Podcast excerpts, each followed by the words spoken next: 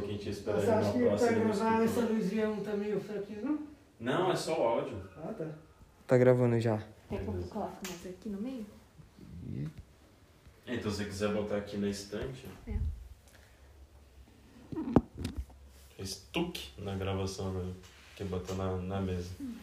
Mas então, esse, esse- só contextualizando também um pouco esse trecho que a gente, que a gente leu, é, Atos 2 é logo ali depois que Jesus foi crucificado e que ele ascendeu aos céus, né? Tipo, é, é literalmente logo em seguida, cronologicamente em seguida. E quando Jesus foi crucificado, ele ressuscitou no terceiro dia, ele apareceu para os discípulos. E, e quando ele apareceu para os discípulos, ele deu uma ordem para eles, né? Que é que eles fossem para Jerusalém para a festa de Pentecostes, que eles permanecessem lá e lá eles receberiam o Espírito Santo, né? E, enfim, a, a gente já, já leu esse texto algumas vezes, mas a gente sabe que houve uma grande manifestação do Espírito Santo ali.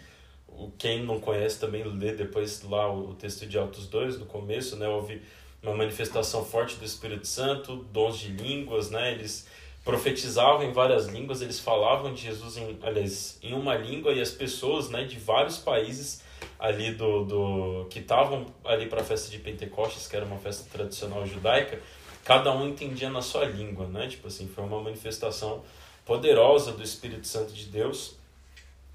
E, e essa foi a primeira manifestação coletiva de Jesus, né? Foi a primeira vez que Jesus promoveu a presença dele, que houve a presença dele coletivamente, né, para muitas pessoas, para várias pessoas desde que ele tinha ascendido aos céus, né? E Pedro, a partir do momento, né, que ele é cheio do Espírito Santo, junto com os apóstolos, né, reunido com muitas pessoas ali, ele começa a pregar o evangelho para esses judeus que estavam reunidos ali, porque a festa de Pentecostes era uma festa para os judeus que vinham simpatizantes de outras regiões, mas era uma festa judaica. E ele começa a pregar para esses judeus que há pouco tempo atrás estavam lá, no, alguns deles né, estavam lá no Sinédrio, clamando solta Barrabás e que foram responsáveis diretos né, para a crucificação de Jesus. Quem já assistiu aquele filme da, da, da Paixão de Cristo né, sabe como é que né, tem a, a dramatização ali da cena, como é que aconteceu, e a Bíblia relata que foi daquele, daquele, daquela maneira mesmo. Né? Pilatos entregou ao povo a decisão de que Jesus seria crucificado ou não. Aliás, sempre teria, né? Tipo assim, numa época em que precisava se crucificar um ladrão, e tinha Barrabás, que era um ladrão, né? Um, um, digamos assim, ele era um arruaceiro, ele era alguém que promovia conspirações contra o Império Romano, e ele era conhecidamente um bandido, e tinha Jesus. E o povo judeu escolheu soltar Barrabás e crucificar Jesus. Então Pedro ele estava pregando agora nesse momento para as pessoas que foram responsáveis pela crucificação de Jesus, para as pessoas que decidiram a crucificação de Jesus. E, e ele fala para esses judeus: olha, esse Cristo que vocês crucificaram, esse Cristo que vocês achavam que merecia morrer que, e que vocês entregaram para a morte, ele fez o que ele prometeu. Tudo que ele falava de fato era verdade, porque ele fez exatamente a coisa mais impossível que ele podia fazer. Ele ressuscitou ao terceiro dia. Ele apareceu pra gente, ele andou com a gente, a gente tocou nele, a gente tocou nas feridas dele. Era exatamente o mesmo Jesus que foi crucificado na cruz, que foi morto lá, foi ferido, ele ressuscitou e apareceu pra gente aqui. Se vocês procurarem lá no, no túmulo, ele não tá lá mais lá. E, e que o motivo né, deles estarem pregando aquilo, o motivo deles estarem falando daquelas coisas é que eles haviam sido batizados com o Espírito Santo. Eles estavam completamente cheios do Espírito Santo. E, e hoje em dia, né, tipo assim, até é, por conta de algumas culturas de igreja, a gente tem uma, uma, uma, digamos assim, uma tendência a achar que as manifestações do Espírito Santo são coisas muito místicas, muito físicas, assim, tipo, muito. Ah, tem que sair falando em línguas, rodando que nem o peão da casa própria. Ou tem que entregar uma profetada para alguém. Tipo, se a pessoa fizer isso é porque ela é cheia do Espírito Santo. Ou até mesmo, tipo assim, ah, se ela tem um dom muito forte, se ela toca muito bem, ou se ela prega muito bem, é porque essa pessoa está cheia do Espírito Santo. E o, o, o pensamento que eu queria um pouco conectar aqui também é que o centro da pregação dos apóstolos que estavam definitivamente cheios do Espírito Santo, porque vamos supor assim que o Espírito Santo ele é como se fosse uma coisa, aliás, ele é uma coisa física, né? Mas vamos supor como se o Espírito Santo ele fosse um fluido, tipo como se fosse o fluido dessa garrafa aqui, a água que está aqui dentro. Tipo, os apóstolos, eles eram como se essa garrafa tivesse vazia. E lá no Pentecostes, eles foram cheios até a tampa. Então, se existe algo que a gente pode tomar por definição do que é ser cheio do Espírito Santo, é o que aconteceu ali no Pentecostes. Esses caras estavam definitivamente muito cheios do Espírito Santo. E qual era o centro da, da, da pregação de Pedro? Era manifestar curas, como Jesus tinha manifestado antes? Era fazer um, um, um culto do reteté com muita manifestação do Espírito Santo? Não, era o arrependimento. Ele estava conduzindo as pessoas ali ao arrependimento. É, no versículo 40 de Atos 2, aliás, a partir do versículo 38, depois né, dos judeus eles ficarem aflitos de ouvirem que, poxa, de fato, aquele cara que a gente matou era o Cristo, ele era o Filho de Deus. A gente não acreditou nele, mas ele provou que a mensagem dele era real, que ele de fato era quem ele queria, quem ele dizia que era, né? E aqui relata, né, a partir do versículo 37, quando ouviram isso, ficaram aflitos em seu coração e perguntaram a Pedro e aos outros apóstolos: Irmãos, que faremos? os judeus perguntando, né? Pedro respondeu: Arrependam-se e cada um de vocês seja batizado em nome de Jesus Cristo para perdão dos seus pecados, e receberão o dom do Espírito Santo, pois a promessa é para vocês, para os seus filhos e todos os que estão longe, para todos quantos o Senhor, o nosso Deus, chamar. No 40 diz: Com muitas outras palavras os advertia e insistia com eles: Salvem-se desta geração corrompida. Então, Pedro, a partir do momento que ele foi cheio do Espírito Santo e que ele percebeu que a mensagem que Jesus tinha mostrado para ele era real e que o próprio Jesus era real e tinha ressuscitado, ele ele conduzido pelo Espírito Santo, ele começou a conduzir aquelas pessoas que estavam ali ao arrependimento, né? para que eles se arrependessem do que eles tinham feito, para que eles olhassem para o caminho que eles estavam vivendo para que eles olhassem para o assassinato de Jesus, né, de uma certa maneira. A gente tem uma visão diferente por conta é, da nossa posição histórica também, né, em relação a eles. A gente sabe que tudo era da vontade de Deus, até o fato de Jesus ter sido crucificado, o fato dele ter sofrido, todas essas coisas foram intenções de Deus. Mas ele convida né, pessoas ao arrependimento. E por que, que Pedro prega isso, né? Porque o arrependimento é uma coisa essencial para a nossa vida como cristãos. A gente olha para a palavra de Deus e ela diz para nós que nós vivemos uma realidade corrompida e que até mesmo depois do nosso do nosso arrependimento inicial, do nosso arrependimento mais importante, que é quando nós entregamos a nossa vida a Jesus, nós decidimos nos, né, nos afastar da nossa vida velha, da nossa vida de pecado. Mesmo após isso, o poder do pecado ele continua agindo nas nossas vidas e, ele, e, e existe um poder também no mundo que nos leva a, a, a viver dessa maneira. Aliás, a, a produzir pecado mesmo depois de nós termos nos arrependido uma vez.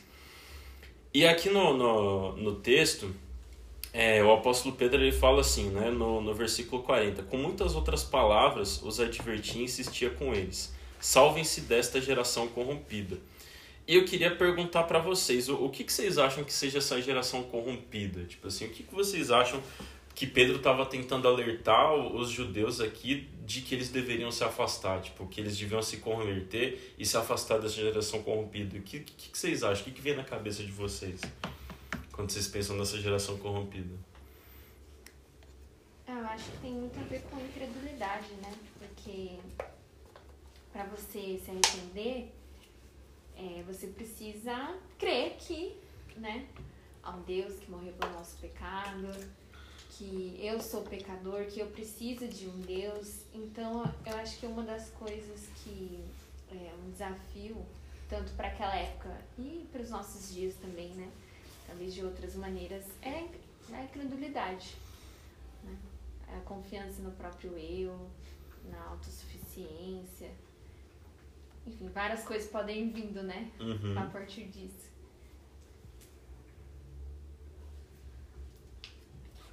Silêncio mortal. Mais alguém? Não, mas acho que é isso mesmo, né? Tipo, é, geração com, com vida fala de quebra dos valores daquilo que Deus já havia estabelecido, né? Então, eu, é, dentro disso, me veio à mente que naquela época, inclusive, quando nós tivemos o tempo de estudo, né? Tinha muito aquela questão de ídolo, né?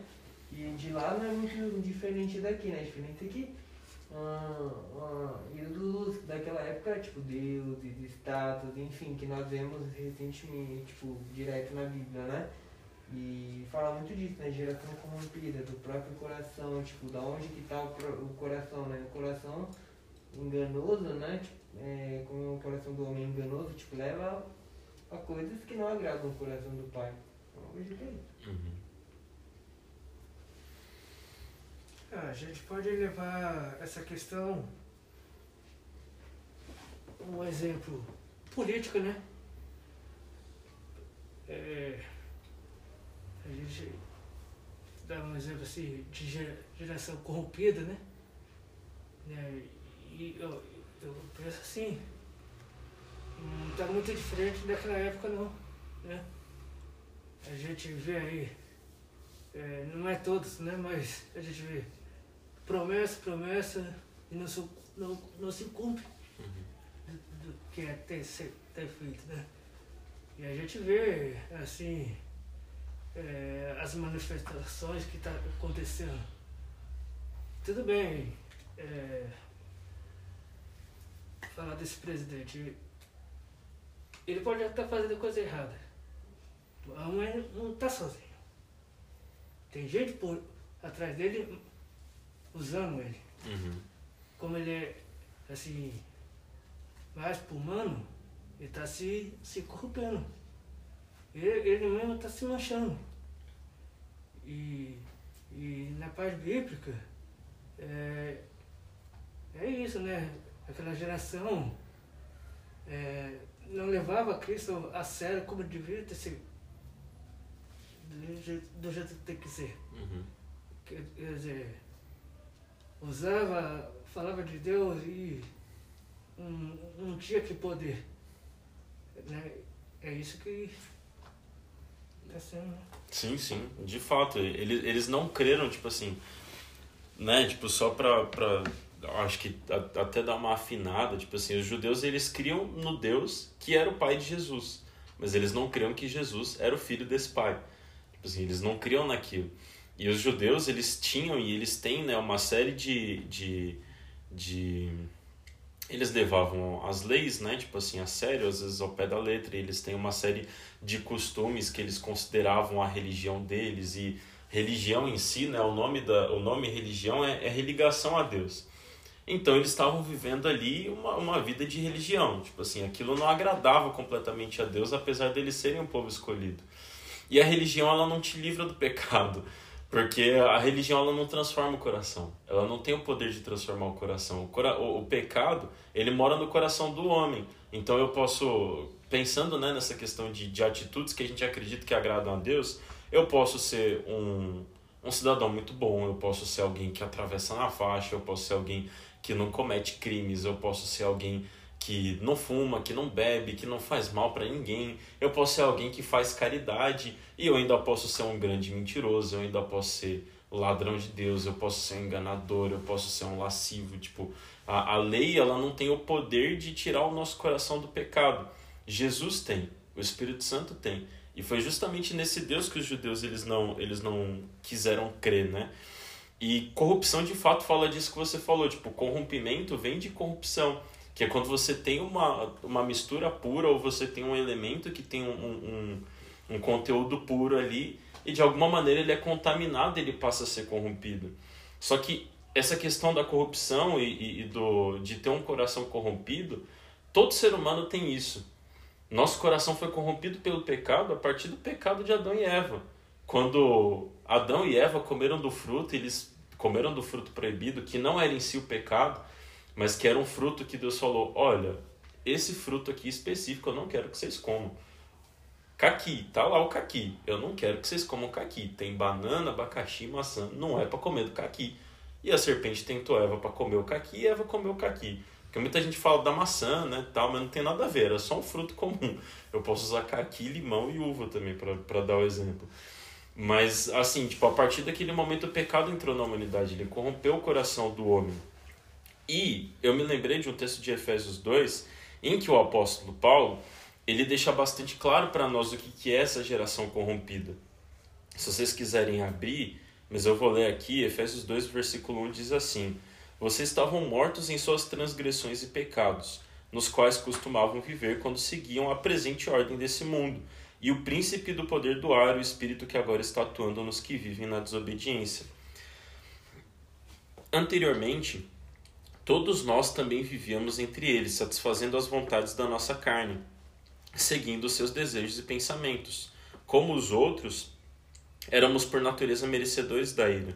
Todavia, Deus, que é rico em misericórdia pelo grande amor com que nos amou, deu-nos vida com Cristo, quando ainda estávamos mortos em transgressões, pela graça que vocês são salvos.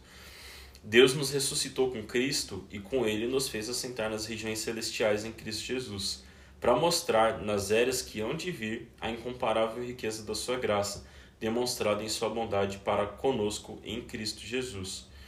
Então, essa, essa geração corrompida do qual o apóstolo Pedro estava falando aqui, o apóstolo Paulo explicou um pouco mais para nós que é além da, das transgressões e pecados desse poder que agia em nós quando nós não conhecíamos Jesus, existe um, um, um poder do ar, existe um espírito que governa esse mundo que promove essa corrupção no homem, que promove a, a maneira com que as coisas se dão e como elas acontecem.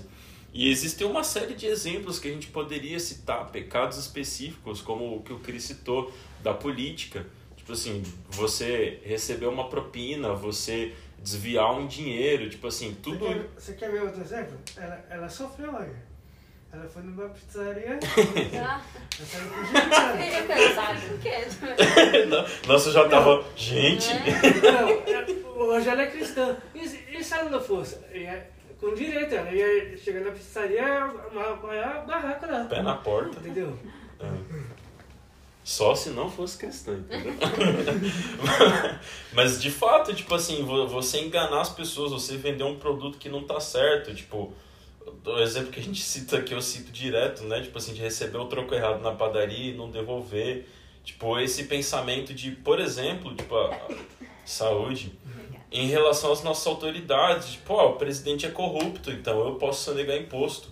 Eu tô só compensando o que ele tá fazendo comigo. E tá errado.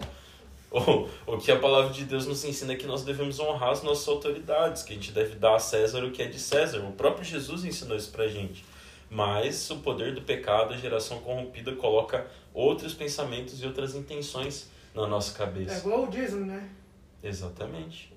A pessoa não dá o dízimo, ah, por que, que eu vou dar o dízimo? Né? Isso aí já é um pensamento de co- corrupção, né? Uhum. Aí são coisas práticas, né? Você falou disso de troco errado da padaria. É, aconteceu comigo não faz muito tempo. Eu tava com a Luana, né? Uma amiga minha. Aí a gente foi no shopping e tal. Eu comprei umas coisas. E aí quando eu fui passar no caixa, a menina tava muito distraída. Tipo, ela tava conversando com outra menina do lado, da caixa do lado. E ela tava distraidaça. Tipo, não tava percebendo o que ela tava fazendo. Aí eu tinha comprado três peças. E ela passou duas vezes a mesma. Tipo, e aí deu um valor muito abaixo do que eu tinha feito a conta, né? Tipo, deu 50 reais de diferença, 40 ou 50, não lembro. Caramba. É, aí depois que ela falou o preço, eu falei assim, tem certeza que é isso? Aí ela falou, ah, é sim, porque entrou com desconto. Aí eu, eu, nossa, 40 reais de desconto, tipo, achei estranho, né?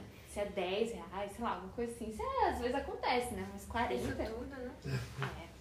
Aí depois que ela deu tal, aí eu peguei a notinha e vi, né, que ela tinha passado duas vezes uma blusa e cobrado outra esquecido uma outra peça. Ela deixou de cobrar. E tá, me deu as três peças.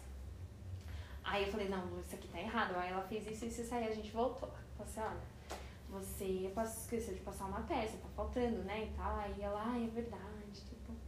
Aí ela foi lá, né, incluiu o valor, eu paguei o valor restante. Mas não por, né, tô contando isso pra falar assim, nossa, olha como eu sou honesta. Não, se eu quisesse, tipo, ah, tá bom então, tchau. E dar o pé, daria, né, talvez pra fazer isso. Mas, assim, não.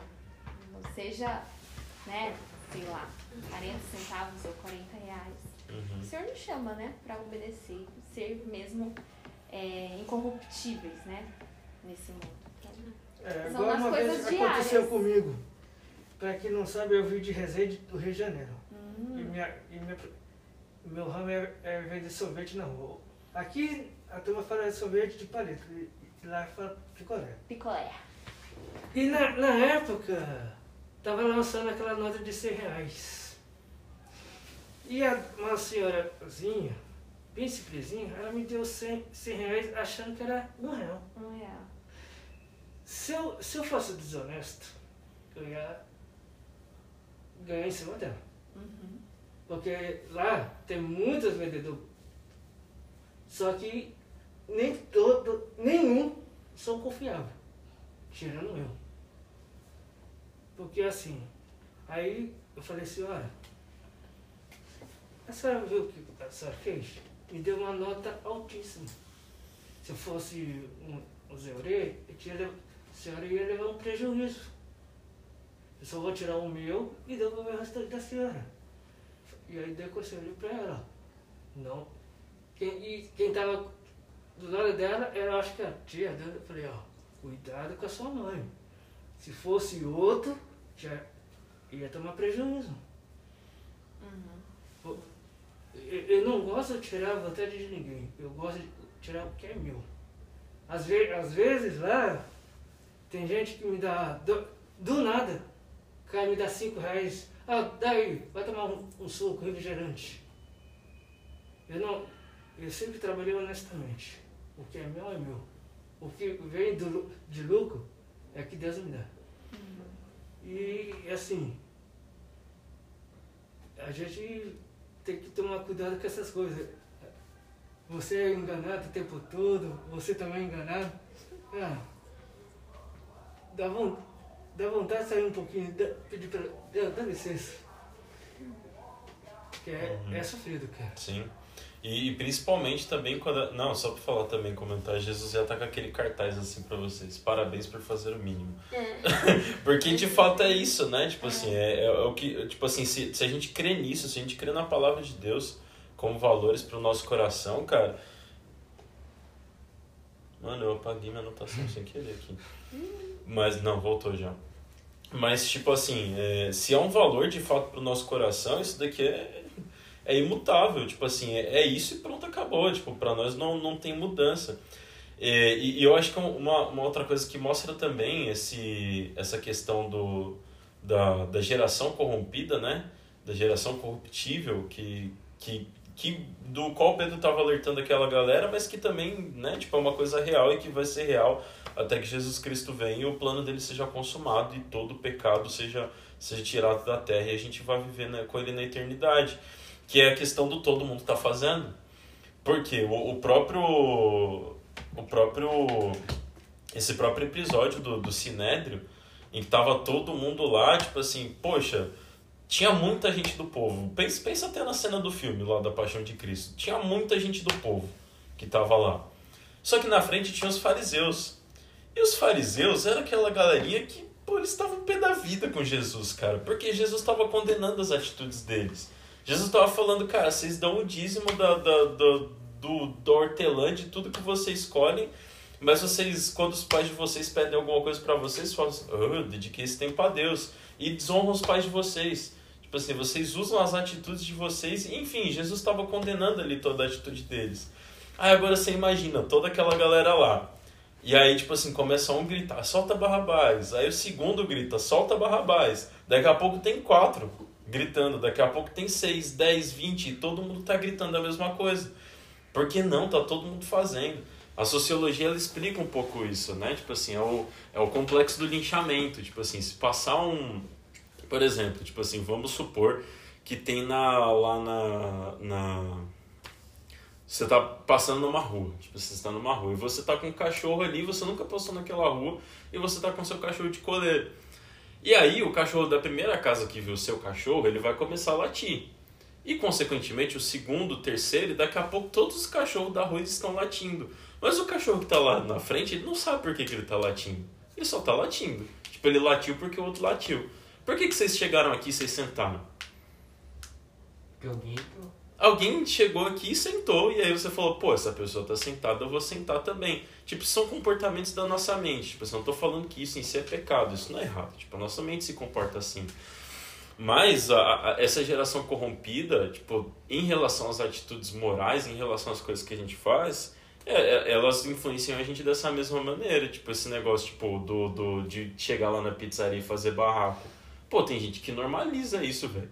Tem gente que, que, que já anda com o celular na câmera aberta, porque fala, eu vou fazer um barraco, eu vou filmar e vou postar no Facebook.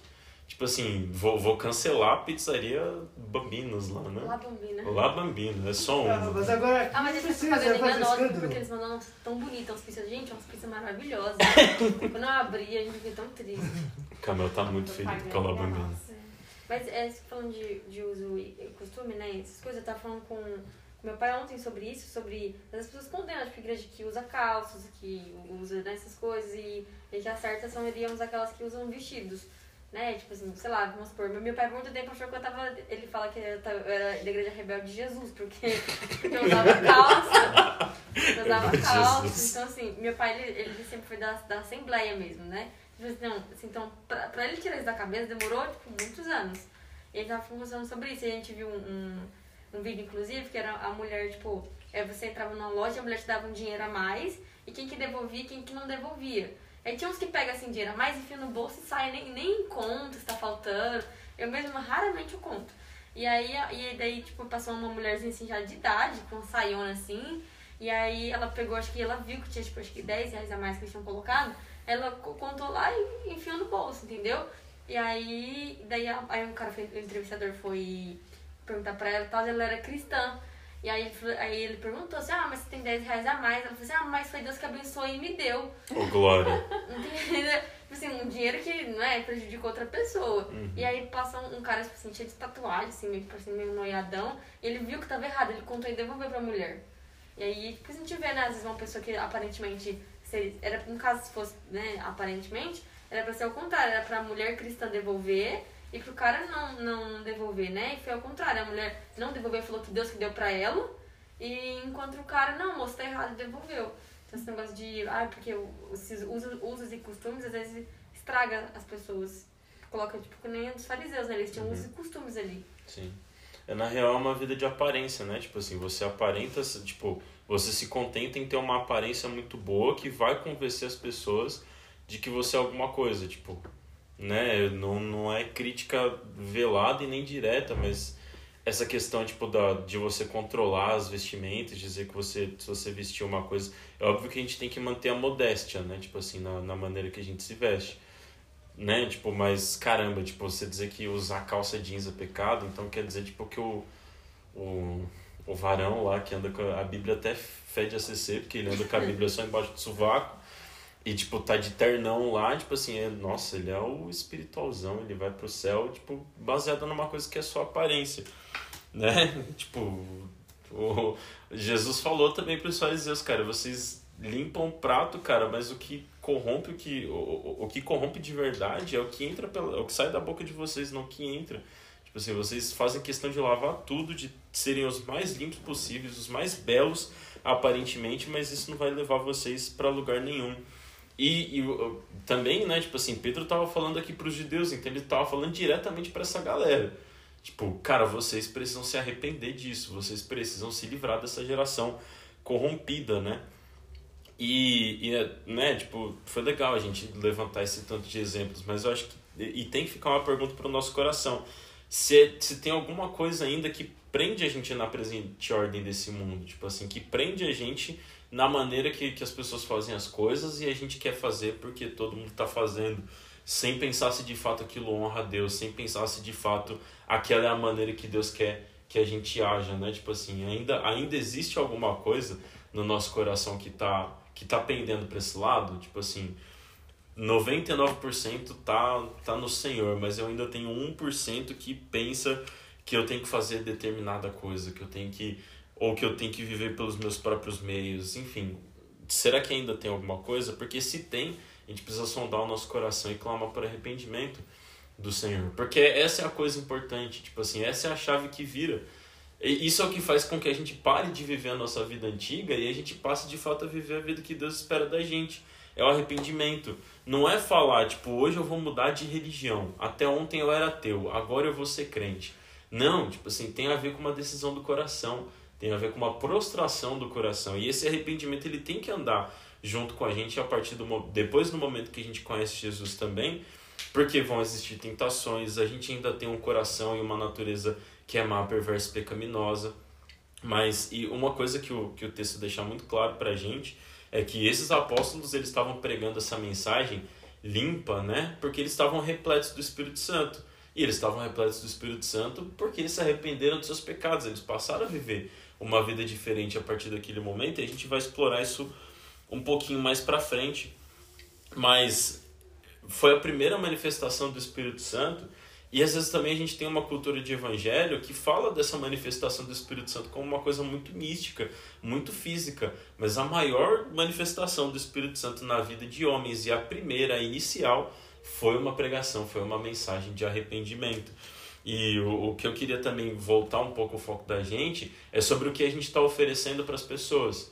Tipo assim, a gente sabe que, que o, o, o a, a gente tem uma responsabilidade de levar essa mensagem adiante, de pregar o evangelho, assim como os apóstolos tiveram essa urgência a partir do momento que eles que eles receberam, eles receberam uma ordem de Jesus, mesma ordem que a gente recebeu lá em Mateus 28, de pregar o evangelho a, a toda criatura e que Jesus prometeu que estaria conosco nessa jornada, a gente também, a gente também como crentes, como filhos de Deus e como sei lá, autoproclamados, cheios do Espírito Santo, nós também temos essa responsabilidade. E qual é a mensagem que a gente está oferecendo para as pessoas? Tipo assim, o que, que, o que, que a gente está apresentando para as pessoas como sendo o Evangelho? Tipo, será que a gente está apresentando como essa mudança de religião? Será que a gente está apresentando como, como muita gente apresenta por aí, que a partir do momento que você for para a igreja e você der uma oferta muito grande, ou você fizer tal campanha, você vai ser muito próspero e você vai ter muita grana, ou o evangelho que nos afasta da cultura desse mundo e da influência do pecado, que nos desperta para viver uma, uma realidade nova. Quais são as manifestações do Espírito Santo que a gente tem buscado? Tipo, o, que, e qual é a manifestação do Espírito Santo que a gente tem buscado na nossa vida? E só para a gente já ir encerrando aqui, para poder para o que eu preciso pensar logo, mas o, o batismo no Espírito Santo ele promoveu uma outra coisa a, após isso, né? Primeiro que ele promoveu um impacto gigantesco. Eu vou voltar lá para o texto rapidão. Atos 2. Eu vou ler. Eu vou ler da onde eu parei. Ele, no 40 ele diz assim: Com muitas outras palavras, os advertia e insistia com eles: Salvem-se dessa geração corrompida. A partir do 41 diz: Os que aceitaram a mensagem foram batizados naquele, naquele dia. Houve um acréscimo de cerca de 3 mil pessoas. Eles se dedicavam ao ensino dos apóstolos e à comunhão a partir do pão e as orações. Todos estavam cheios de temor e muitas maravilhas e sinais eram feitos pelos apóstolos. Ou seja, as maravilhas e sinais vieram depois da mensagem do arrependimento. A partir daquela mensagem de arrependimento, de, de saírem dos pecados, de olharem, olha, vocês mataram o Cristo, cara, o enviado de Deus, vocês mataram ele, agora vocês precisam crer nele. Tenham esperança nele, creiam nele, ele vai dar vida para vocês. E fala que né, houve um acréscimo de 3 mil pessoas. A gente já, já estudou isso também, mas a tradução aqui, ela fala na verdade de 3 mil famílias, porque só se contavam os homens. Então, se você contar 3 mil homens de cada família mais esposa e filhos foi muito mais gente do que está contabilizado aqui. Mas só para a gente né, dar, dar, dar uma comparada. A gente tem tipo muito batismo e muito arrependimento, tipo muito fruto de gente de gente glorificando a Deus, muita gente arrependida. Aí depois fala aqui de sinais e maravilhas sendo feitos pelos apóstolos.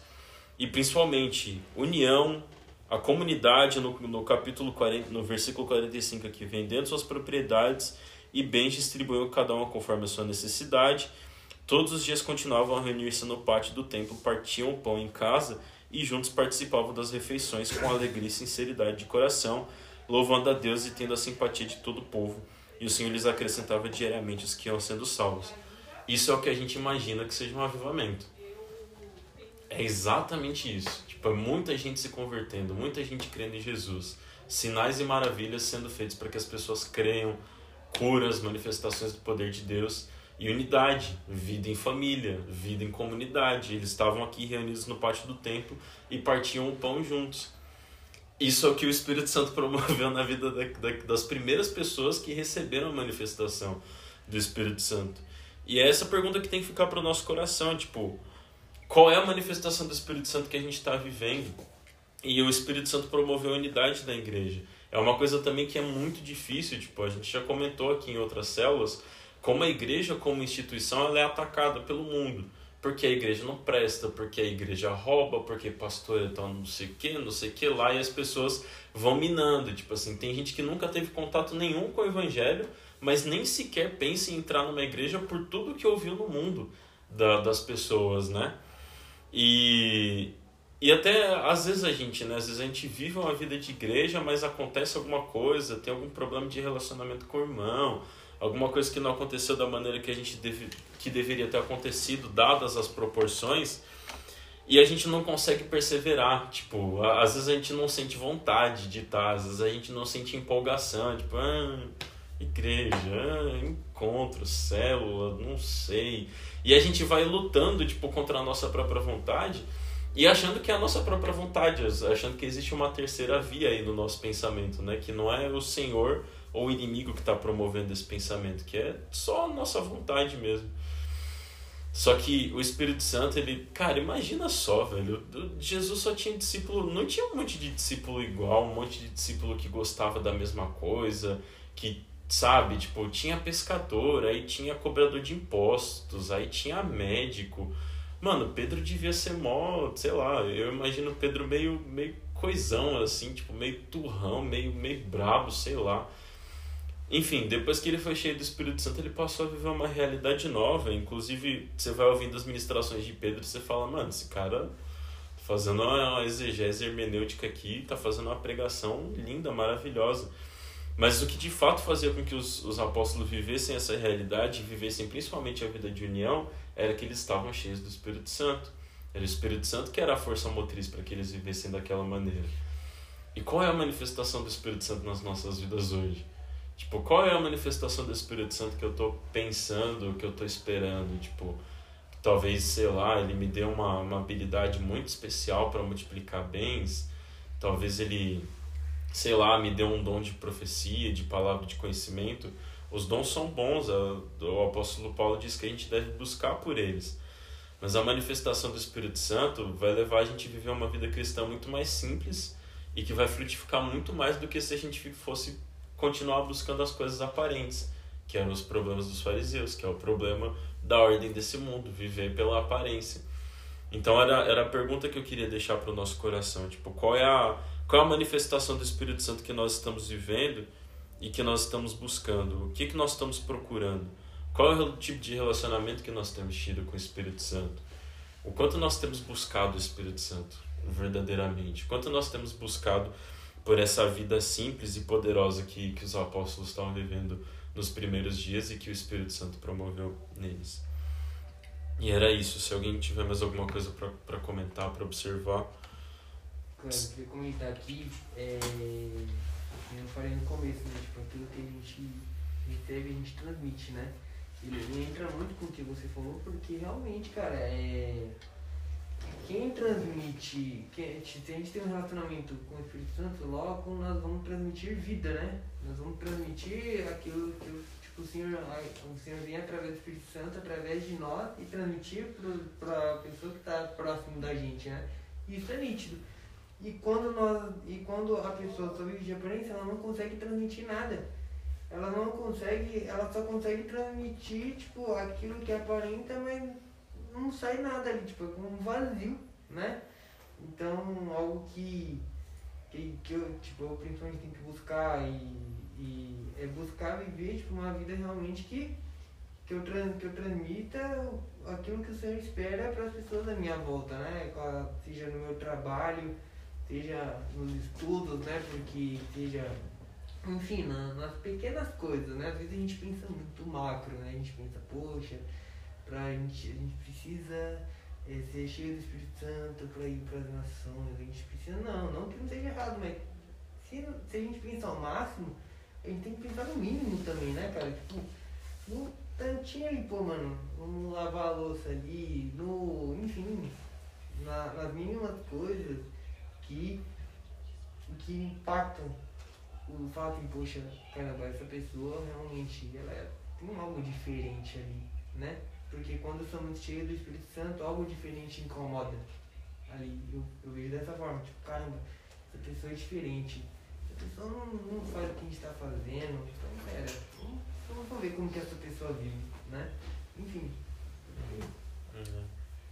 Eu tenho pensado bastante nisso também, tipo, no, nos meus alvos de evangelismo, nas pessoas que eu quero que eu quero que conheçam o Senhor, cara, tipo, em sempre olhar para a realidade que aquela pessoa vive e, e pensar não, não é bem tipo assim o que, que pode melhorar mas às vezes ficar atento para as realidades da pessoa e falar poxa se essa pessoa conhecesse Jesus se essa pessoa vivesse a igreja ela poderia estar tá vivendo uma realidade diferente sabe eu acho que isso de uma certa maneira ajuda a gente a porque o evangelho é isso cara tipo o evangelho ele atende a, a gente tem uma visão assistencialista né tipo assim de pô, vamos numa missão humanitária e beleza, isso, isso, isso é válido e a gente tem que fazer isso mesmo. Mas o evangelho, o evangelho verdadeiro, o evangelho de Jesus Cristo, ele atende a maior necessidade que todo ser humano tem, que é de se arrepender dos seus pecados, sair da morte e, passar para a vida. E conhecer o Senhor, cara, e conhecer Jesus. E é que nem você falou, Ti, tipo, a gente só consegue oferecer aquilo que a gente tem. Não se oferece aquilo que você não tem. Tipo, você, você pode até falar, você pode até um, ter um discurso treinado, sabe? para falar aquilo, mas, mas não tem poder. Tipo assim, uma vez, eu não me esqueço, cara, da, da primeira, a primeira conferência de células que a gente teve lá em Ermelino, eu fui numa. Eu fui numa. na oficina do Rick, foi a primeira oficina que eu fui. E ele ministrou uma coisa que eu não esqueci mais, cara. Tipo, o nosso, as coisas que a gente ensina, as coisas que a gente prega, eles têm como se fosse uma autenticação do Espírito Santo. Tipo, o Espírito Santo ele embasa aquilo que a gente fala, só que quando a gente vive. Tipo, se a gente pregar uma mentira, se a gente espalhar uma mensagem que a gente não vive, tipo, se a gente pregar descanso e não estiver descansando, se a gente pregar libertação e a gente não estiver vivendo plena libertação nas nossas vidas, pode ser uma mensagem eloquente, legal, mas não vai ter o embasamento do Espírito Santo ali, tipo, não vai ter aquela autenticação, sabe, do, do ensino. E as pessoas também não vão ver aquilo na nossa vida, né, falando de maneira bem prática, é difícil, né, ensinar o que você não vive. Por isso que a gente precisa do Espírito Santo, porque o Espírito Santo ele tira a gente da vida de aparência, ele leva a vida pra gente a, vida para aliás, ele leva a gente para a vida de essência. Tipo assim, o que acontece dentro de mim flui de mim e aí eu passo a viver dessa maneira. É de dentro para fora, não de fora para dentro, né? Uhum. É, é, é, aquela coisa, né? Quando você, a gente percebe que quando existe algo superficial, a coisa não bate, né? Quando existe algo superficial, assim, você pensa, mano, um negócio esquisito, a coisa não tá indo. Ela não dura, né? Uhum. Mas é isso.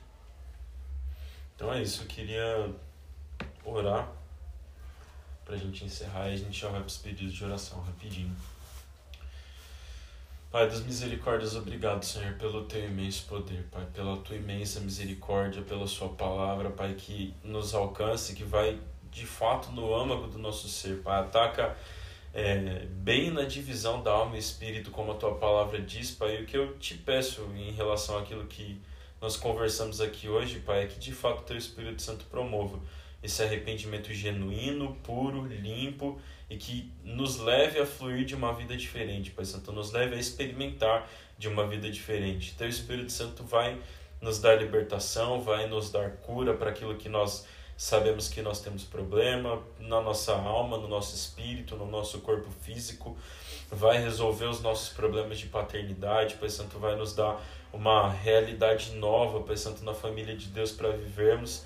E nos ajuda, Senhor querido, a, a vivermos com o nosso coração avivado, Pai Santo, e de fato apoiado nessas coisas, para que essa realidade seja tão intensa nas nossas vidas que as pessoas fiquem curiosas, que elas fiquem atraídas, Pai Santo, pela vida que nós vivemos, ó Pai. Que toda a nossa vida, Pai Santo, seja um testemunho completo, Pai, da Tua vida em nós.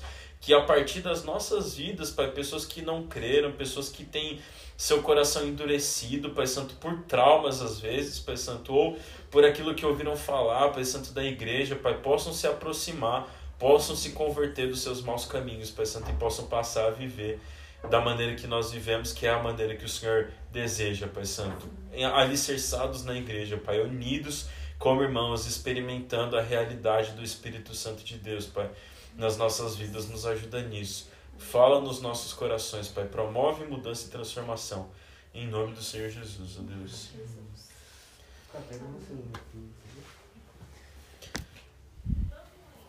Vocês têm pedido de oração?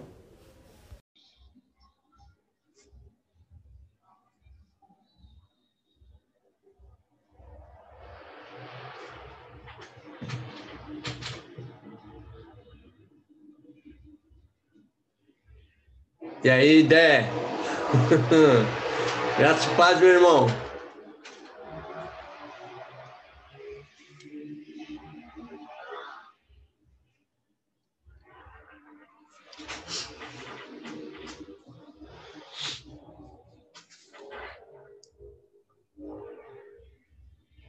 Consegue nos ouvir, Dé? Abre o microfone. Oi! Ó, Ah, aí sim, hein? aí sim, hein, meu? Sim. Aprendi! Eita, aí sim, hein? O homem tá maquinado. Eita, que a Nicinha já entra toda feliz. Só porque ouviu a voz do marido, né, Nicinha? E aí, ô mini flamenguista?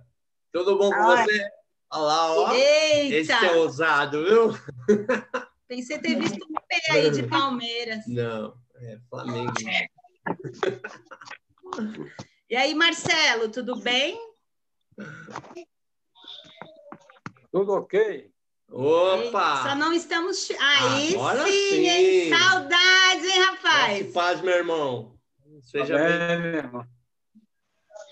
E aí, Rê, minha linda, tudo bem, amor?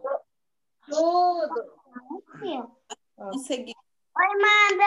Oi, meu amor, eu só não tô te vendo, Valentina. Valentina. Linda. Iane. Oi, Yane. É Yane. Saudade de você, meu amor. É que a Valentina tá falando aqui no da Cida também. Tá bom, vai embora, botar Iane. Oi, André, vá-se embora. Oi, Andréia. Essa Nívia. Oi, boa noite, pessoal. Boa noite, André. Tudo Graças bem, meu paz. amor? Boa noite. Tudo, graças a Deus. Tá com, de- tá com defensor aí, é? Obrigada. É, Leozinho. Boa noite, Cida. Tudo bem, minha irmã? Ó, já botou até luz de neon aí na Ei. casa. O que, que é isso aí? Você viu? É pro, é pro Natal? Tá parecendo propaganda da Coca-Cola, meu. Aquela luzinha vermelha piscando assim. A Cida é top. Aí sim, hein, Cida? Ei, Cida. É meus galhos secos. É o quê? Galhos secos. Hum. Ah, tu é chique, mulher. Fala aí, nós é nós, o resto é conversa, é não é? Cadê seu Ted Nilson? Saiu do site na. Onde que é, Gabriel? Santa Hora. Eita. Ele caiu do site? Não, mulher, sai. Foi trabalhar no site, amor. O Homem-Aranha, ele não tá subindo mais em torre, não.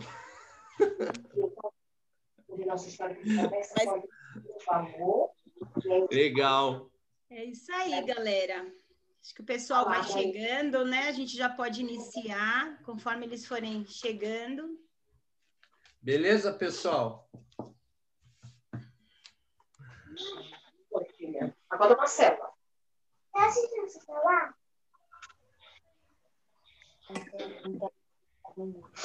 E aí, pessoal, vamos começar então?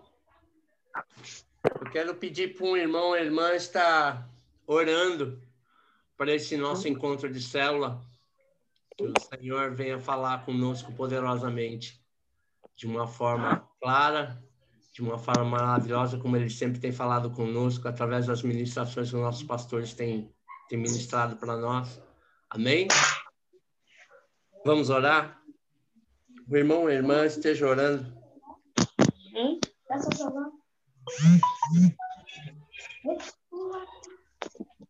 Amém. Pode. Amém?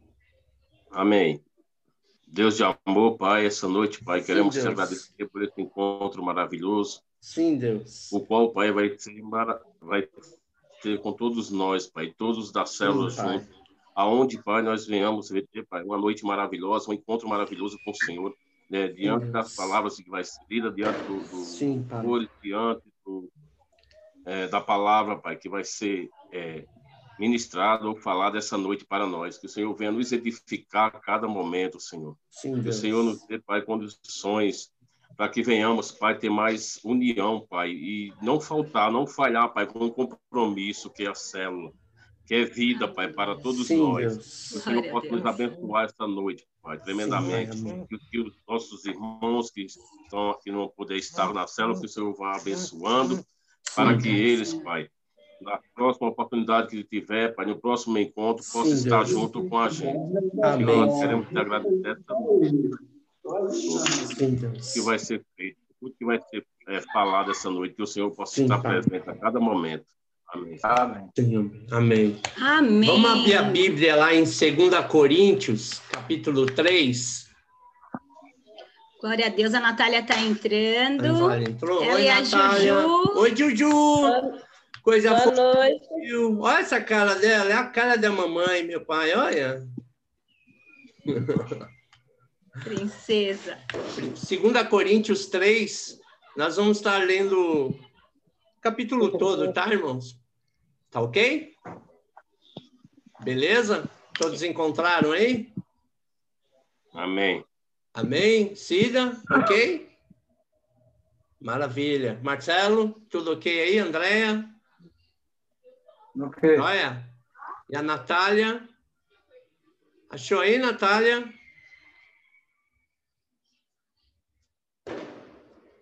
Ok. Ok? Maravilha. Vamos lá, então. Será que com isso estamos começando a nos recomendar a nós mesmos novamente? Será que precisamos, como alguns, de cartas de recomendação para vocês ou da parte de vocês? Vocês mesmos são a nossa carta, escrita em nosso coração, conhecida e lida por todos. Vocês demonstram que são uma carta de Cristo, resultado do ministério, escrita não com tinta, mas com o Espírito do Deus vivo, não em tábuas de pedra, mas em tábuas de corações humanos. Tal é a confiança que temos diante de Deus por meio de Cristo. Não que possamos reivindicar qualquer coisa com base em nossos próprios méritos, mas a nossa capacidade vem de Deus. Ele nos capacitou para sermos ministros de uma nova aliança, não da letra, mas do Espírito, pois a letra mata, mas o Espírito vivifica. A glória da nova aliança. O ministério que trouxe a morte foi gravado com letras em pedras, mas esse ministério veio com tal glória que os israelitas não podiam fixar os olhos na face de Moisés, por causa do resplendor do seu rosto, ainda que desvanecente. Não será o ministério do Espírito ainda mais glorioso? Se era glorioso o ministério que trouxe condenação, quanto mais glorioso será o ministério que produz justificação. Pois o que outrora foi glorioso, agora não tem glória, em comparação com a glória insuperável. E se o que restava se desvanecendo, se manifestou com glória, quanto maior será a glória do que permanece. Portanto, visto que temos tal esperança, mostramos muita confiança. Não somos como Moisés, que coloca um véu sobre a face para que os israelitas não contemplassem o resplendor que se desvanecia. Na verdade, a mente deles se fechou, pois até hoje o mesmo véu permanece quando é lida a antiga aliança. Não foi retirado, porque é somente em Cristo que ele é removido. De fato, até o dia de hoje, quando Moisés é lido, um véu cobre os nossos os seus corações. O véu é retirado. Ora, o Senhor é o Espírito, e onde está o Espírito do Senhor, ali há liberdade. E todos nós que com a face descoberta contemplamos a glória do Senhor, segundo a sua imagem, estamos sendo transformados com glória cada vez maior, o qual vem do Senhor, que é o Espírito. Amém? Queria fazer uma pergunta para vocês. O que é vida cristã? O que é vida cristã? Um de cada vez. O que é vida cristã? Dole uma, dole duas. E aí, pessoal? Fala aí, Cida. Retidão.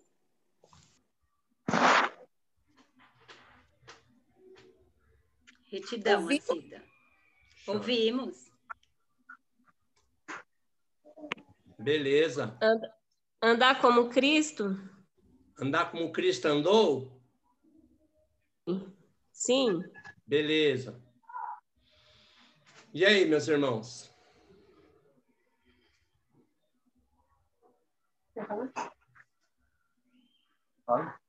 Pode falar, Marcelo. Marcelo, Regiane, quiser falar, vamos lá, gente. Vamos junto aí. Eu acho que uma vida uma vida é viver tudo, o, viver o princípio de tudo, né? É viver a vida que, que Deus quer que nós viva, né?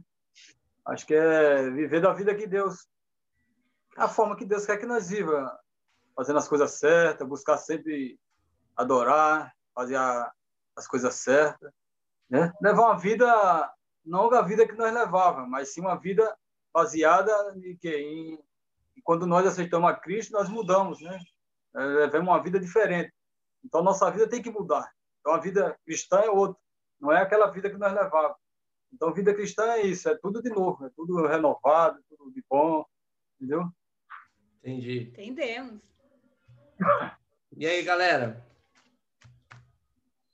Quem mais gostaria Quem de mais? compartilhar o que seria Martins está chegando na área. viver uma vida cristã?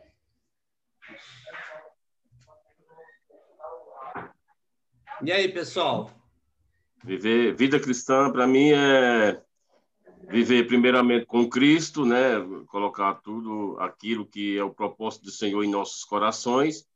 E segundo, viver em família com os irmãos, né? Que e é isso, seguir sempre a, a, a vida com Cristo e com os irmãos e aproveitar bastante aquilo que Deus tem para nós. Amém. Amém. Boa noite, Zé. Boa noite, Zé Martins. Graça e paz, meu irmão. É, tá fraca a conexão dele. Daqui a pouco ele volta. Beleza. E aí, Andréia, Regiane, Nicinha. E aí, meu povo? Meus lindos. A, a Regiane hoje ela tá com um pouquinho de vergonha, porque o Marcelo tá do lado dela. É isso, Tá Rê? Acanhadinha. Não, não, aqui está. É que como é no celular dele, aí eu fico olhando se o microfone tá ligado ou não tá. Eu acabei de perguntar para ele, tá ligado para eu falar? Aí ele falou, tá, tá ligado. Fica à vontade, amiga. Fica à vontade, minha querida. Para mim, uma vida cristã é viver com meus irmãos livremente, liber, assim, liberalmente, né, falando, é, viver sem aquela preocupação das acusações do passado. Pela graça do Senhor, Ele já me perdoou. Então, para mim, a minha vida cristã hoje é viver com Cristo e com meus irmãos. Amém. Amém. Maravilha. Graça e paz, Martins. Boa noite, meu irmão. Tudo bom? A pergunta que eu fiz para os irmãos aqui é: o que é vida cristã? No seu entendimento, o que é vida cristã? Se quiser responder aí para nós, para compartilhar, Abre o microfone. abre o microfone, mano. Não abriu. Eita, caiu. Ele fechou o vídeo. Ele fechou o vídeo? Mas será? ele já volta, amor. Bom, irmãos, então a gente entende que vida cristã, ela envolve todas as áreas da nossa vida. Todas. Ela interfere, ela, ela, ela deve se manifestar, a nossa vida cristã deve se manifestar em todas as áreas da nossa vida. Por quê? Porque cotidianamente nós não deixamos de ser cristãos, né? Existe alguma forma de você dizer, não, de segunda, terça, quarta, quinta e sexta eu não sou cristão, só sou cristão no sábado e domingo? Existe, não? Não? Não, né? Ser cristão é todo Não. dia, não é isso? Todo dia. É, É isso aí. Não pode Então, nós sermos Jesus. cristãos... Oi, Marcelo. Não podemos negociar com Cristo, jamais. É.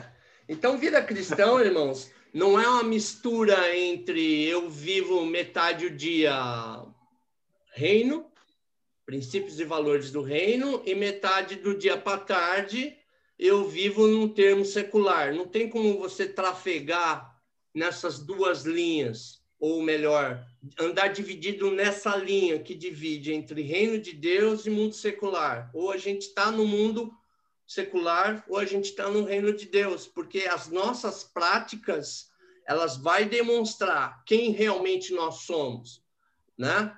Porque o apóstolo Paulo ele já inicia a, a, o texto dizendo que nós somos a carta de Cristo. Olha como é, é, é a, o peso de peso, eu digo assim, não um peso de, de, de, de, de ficar nos pressionando, mas é um peso de um quilate, de um valor, de um, de um, de um, de um algo único que a gente pode viver de, cotidianamente, mas de uma forma que a gente possa sempre dando glória ao Senhor. Porque qual foi o propósito da nossa existência? Deus nos criou por um propósito. E qual foi esse propósito? Você sabe? Para glorificar o seu nome? Para glorificar o seu nome. Então, um cristão, quando ele vive a vida cristã cotidianamente, automaticamente ele está rendendo ao Pai. Ele está rendendo glórias. Ela já É o propósito da nossa existência, render glórias para o Pai. É como o Gustavo falou, não, porque Deus precisa. Não, é porque nós fomos criados para isso. O propósito lá qual Deus nos criou foi para isso, para manifestar e, e darmos glória a Ele.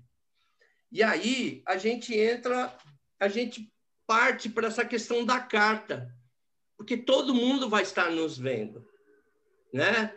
Quando você está no supermercado, todo mundo te vê. Quando você está numa catraca de ônibus, todo mundo te observa. O seu trato, a sua fala, a sua maneira de você se corresponder com o seu próximo, isso denuncia, isso esclarece, dá o sinal de quem você é. E o apóstolo Paulo ele fala disso, ó, vocês são carta. E nós, irmãos, nós não somos um objeto locado. Você foi, quando você foi comprado, Deus comprou você para só passar uma temporada com você ou não? Hã? Não. Não? Não, jamais. Ele veio fazer o que em você? Fazer morada. É? Vamos ler lá em 1 de Pedro 1,19? É isso aí. Vamos Isso lá. Um abre lá para mim em 1 de Pedro 1,19 e o outro abre lá em 1 de Coríntios, 10, é, 1 de Coríntios 6, versículos 19 e 20. Vamos lá? Quem achar primeiro aí já pode, já pode ler, tá bom? Só não precisa brigar o casal É, aí, só tá não bom? cutuca um no outro Não, aí, porque não, eu tava tá? avisando meu celular e ele tá brigando comigo. Gente, isso está sendo viva ao cores, olha. Eu não sei. Ele, 1 Pedro 19. Isso, Bora, Dé. Lê bora, aí, Dé. mano. Manda bala. O Dé vai ler para nós. Vocês foram libertados pelo precioso sangue de Cristo, que era como um cordeiro sem defeito nem mancha. Legal. Quem achou 1 1 Pedro Pedro 1, 19. Quem achou aí? Primeiro que Coríntios? 6, versículos 19 e 20. Aqui, 19 e 20. Quer ler? 6, 19 e 20. Tá bom, da sua Bíblia. Vamos lá, vamos para a leitura bíblica. Ou não sabeis que o vosso corpo é templo do Espírito Santo, que habita em vós. Proveni- Proveniente de Deus é que não sois de vós mesmo, porque foste comprado por um bom preço. Glorificai, pois, a Deus no vosso corpo e no vosso espírito, e os quais pertencem a Deus. Amém. Aleluia. Então a gente vê que a gente se tornou morada do Altíssimo, morada do Espírito Santo, não por uma temporada. Deus desejou e ele, é, ele decidiu viver dentro de nós, habitar dentro de nós. Foi uma decisão. É como eu e você. Quando a gente decidiu comprar uma casa, a gente viu o local, gostou e logo comprou e foi morar. Deus fez assim, só que a compra dele não foi por qualquer coisa, né? A gente sabe que o, o preço foi um preço alto, preço de sangue. E aí, eu queria perguntar para vocês, e qual é o impacto da vida cristã no mundo, irmãos? Dá para a gente dimensionar assim, qual é o impacto que a gente gera no mundo, nas pessoas, na sociedade, a respeito dessa vida cristã que a gente deve viver cotidianamente, como é que você enxerga o impacto que você produz no outro, que você gera no outro, que você assim meio que deixa às vezes algumas pessoas, dependendo das atitudes que elas tomam, meio constrangidas. Que impacto isso gera? Você, você já parou para pensar?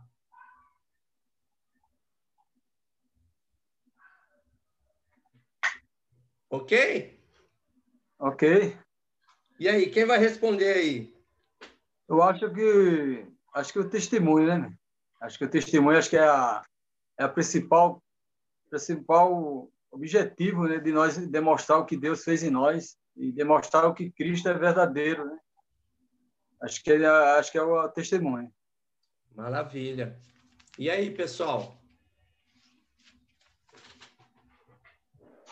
Ah, as nossas atitudes, o nosso modo de viver, é, aquilo que aquilo que a gente tem para fazer é, independente, independência tremenda gente, porque quando o Espírito Santo paira sobre a gente, né, eu creio que a, a, o pessoal nos enxerga de uma maneira de, né, diferente. Aqui de fora, eles veem uma, as nossas atitudes mais certas, não, não, tem, não predomina mais aquelas coisas antigas em nosso modo de viver, né? É isso aí, eu acho que é isso. Ok. Isso aí. E aí, pessoal? Martins, quiser falar? Natália, Andréia, Nicinha, Cida. E aí, Cida, qual é o impacto que a sua vida cristã promove ou provoca no mundo? É como o Dé falou, muitas vezes são as nossas atitudes, né? O nosso comportamento. É, diante de, de muitas, muitas situações que a gente acaba vivendo, o, muitas vezes o que nos.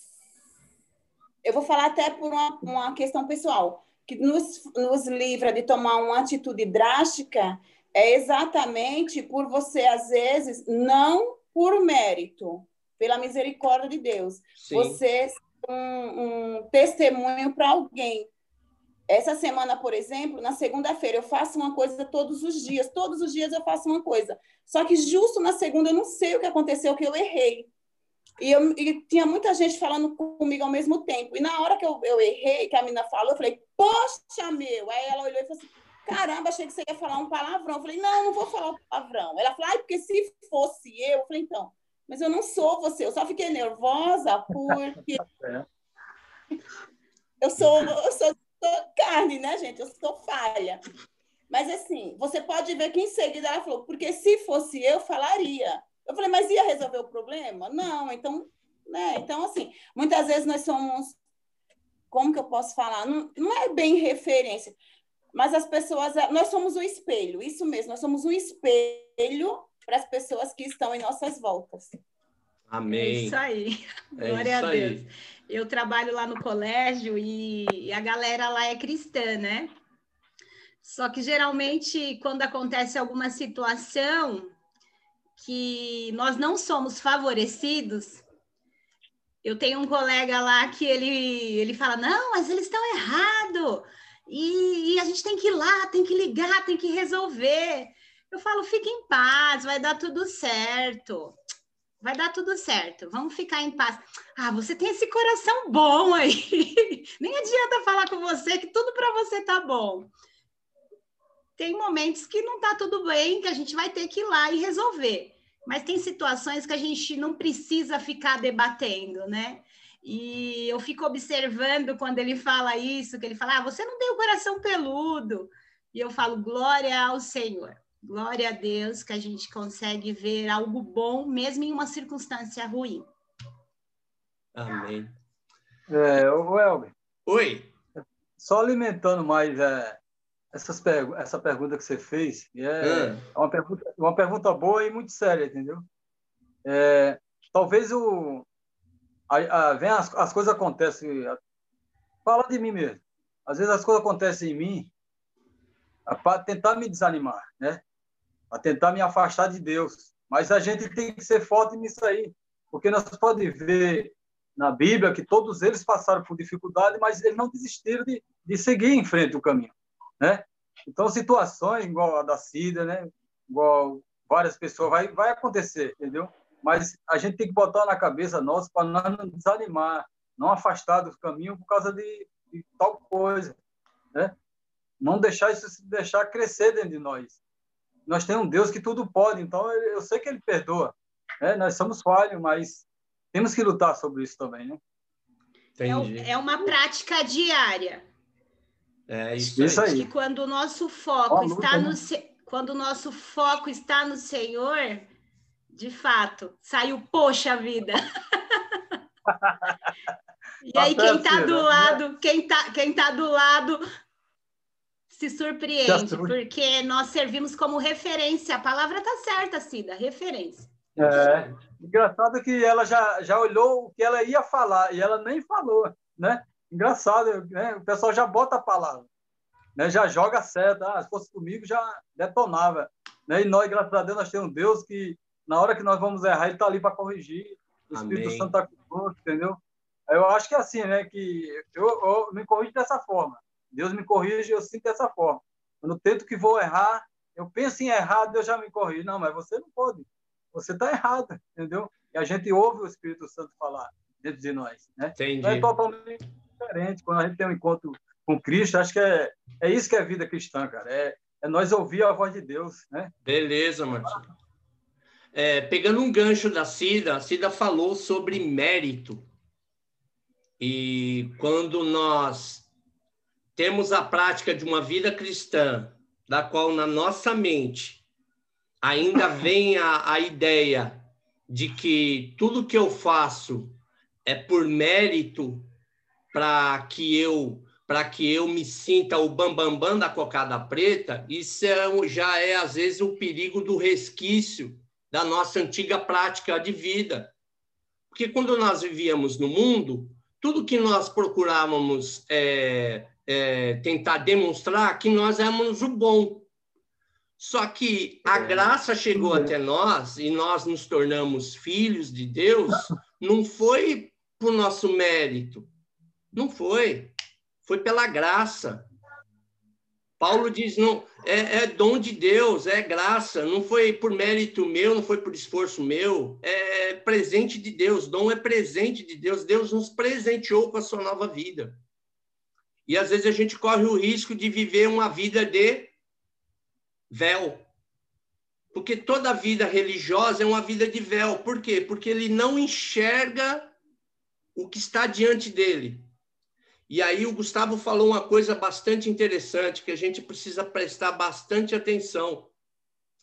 É que quando eu começo a enxergar de uma forma totalmente diferente daquilo que é nítido aos meus olhos, mas devido à minha religiosidade, eu preciso voltar lá atrás e rever o meu encontro que eu tive com Cristo porque senão vai passar tempos, vai passar anos, vai ser às vezes a vida toda e você vai olhar para trás e vai se frustrar. Você fala, poxa vida, eu não dei uma bola dentro. Não é que não deu uma bola dentro, é que nos momentos que a gente precisava rever, voltar como lá no livro de Apocalipse diz que a gente precisa voltar para o primeiro amor, voltar para o encontro, essas escamas, esse véu não cai.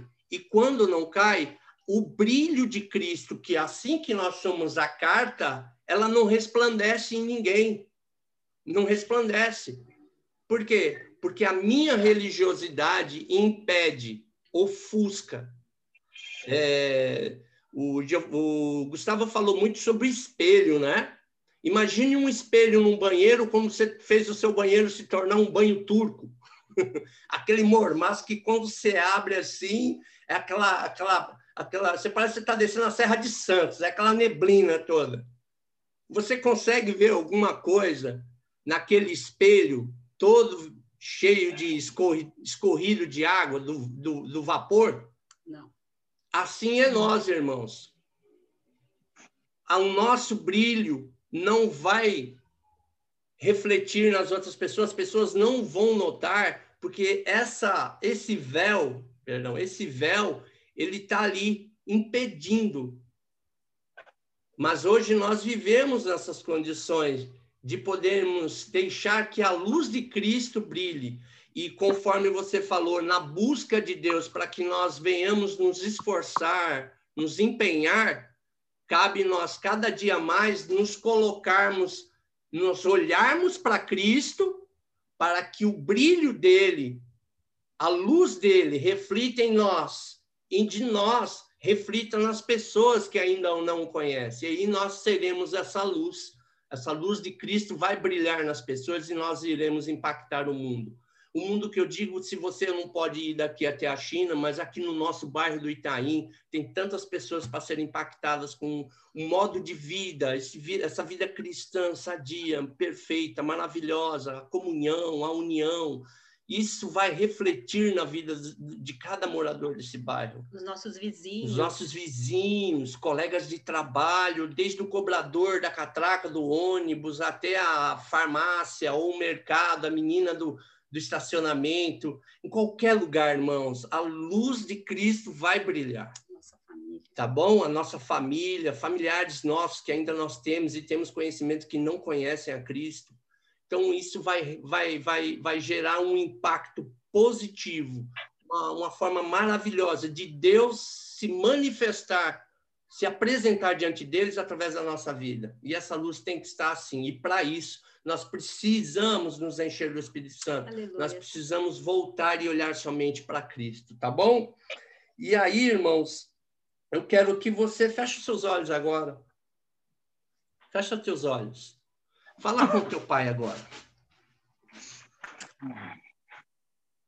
Amém, queridos? Como nós temos lidado, como nós temos dirigido a nossa vida cristã? Como tem sido, como eu tenho me empenhado, como tem sido o meu esforço para que a minha vida cristã seja uma vida saudável, da qual dentro da minha casa, no ambiente de trabalho, no trabalho, eu sinta alegria, sinta sinta regozijo. Porque há alegria, irmão, porque a Bíblia fala em 2 Coríntios 3, versículos 17 e 18, diz que aonde há o Espírito, há liberdade. Se nós temos essa liberdade, nós podemos manifestá-la não porque eu posso fazer tudo, não, não é isso. É eu ter a liberdade de, de deixar fluir aquilo que eu já sou livre. Amém? Fecha seus olhos. Fala com teu pai agora. Você tem toda a liberdade de falar com teu pai agora. Fala com teu pai. Nós servimos a um Deus, um Deus de bondade e de amor. Como anda a tua ideia a respeito de vida cristã? Uma ideia que você precisa fazer, fazer, fazer, fazer para aplacar, para impedir, para desviar a ira de um Deus irado. Irmãos, isso não é vida cristã. Oh. Isso não é. Isso é pura religiosidade. Porque se fazemos é porque já somos salvos. e se fazemos é porque temos prazer em fazer. porque aquele que nos amou primeiro ele é digno de ser servido, exaltado, Aleluia. em todos os sentidos, glorificado nisso, através da nossa vida.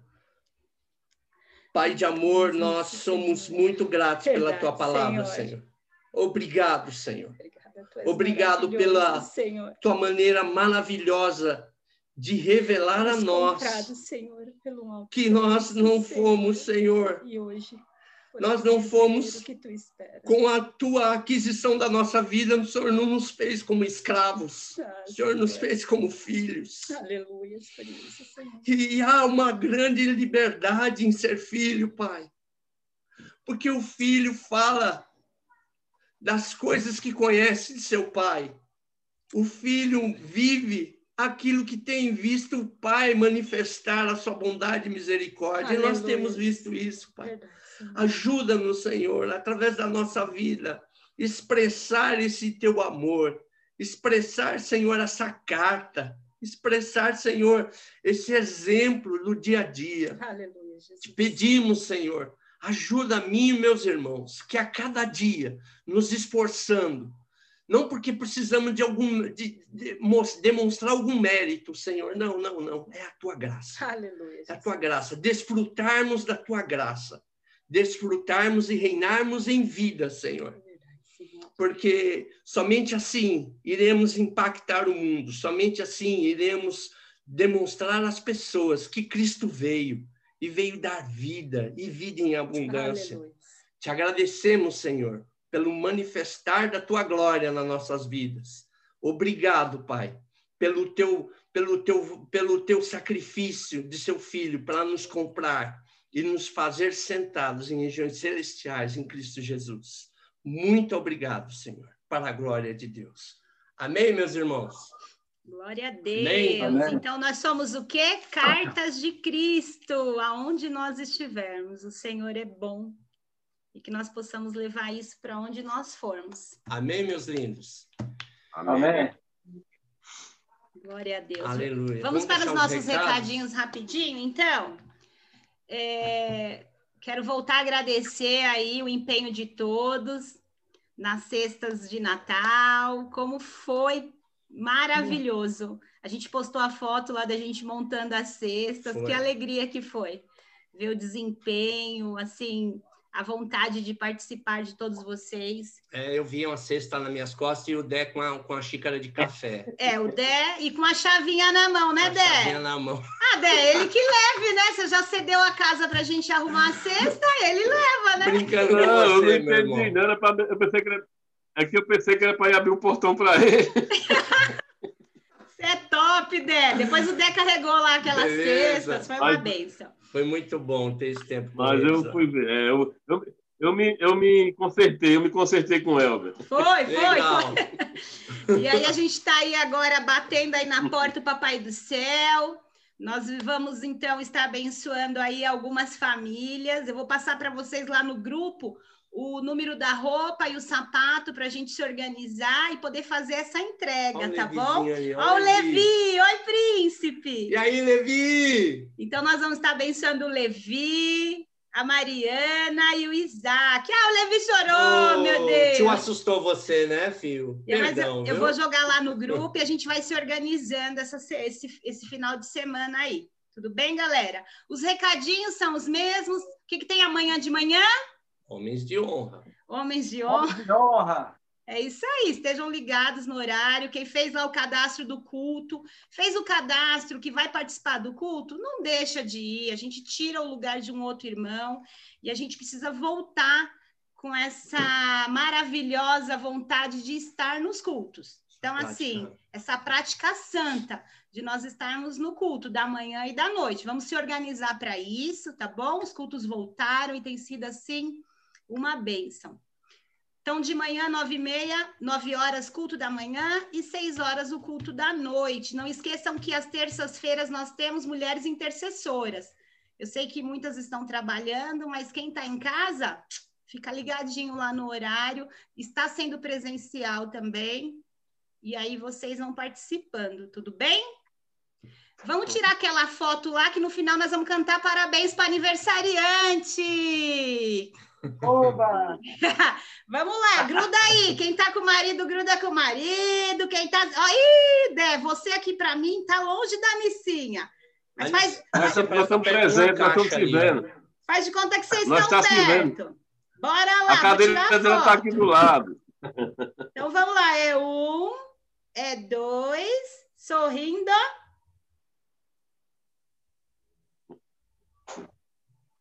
Foi! Legal. Essa Amanda. Beleza, meus irmãos. Amanda. Bora lá, como é que é? E o parabéns! Parabéns pra você nessa data! felicidades, muitos anos de vida. E pra Nicinha, tudo! Tudo! Como é que é? É. É bênção, é bênção, é bênção e mais bênção. É graça, é graça, é graça e mais graça. Receba! É ele sim! A Juju já queria parabéns de novo, né, Juju? Sua linda! Parabéns, Nicinha! Parabéns, Obrigado. Gente, Obrigada. Já estamos com saudades. Tá, né? Logo, logo eu tô aí, se Deus quiser. Tá Quando, quando, quando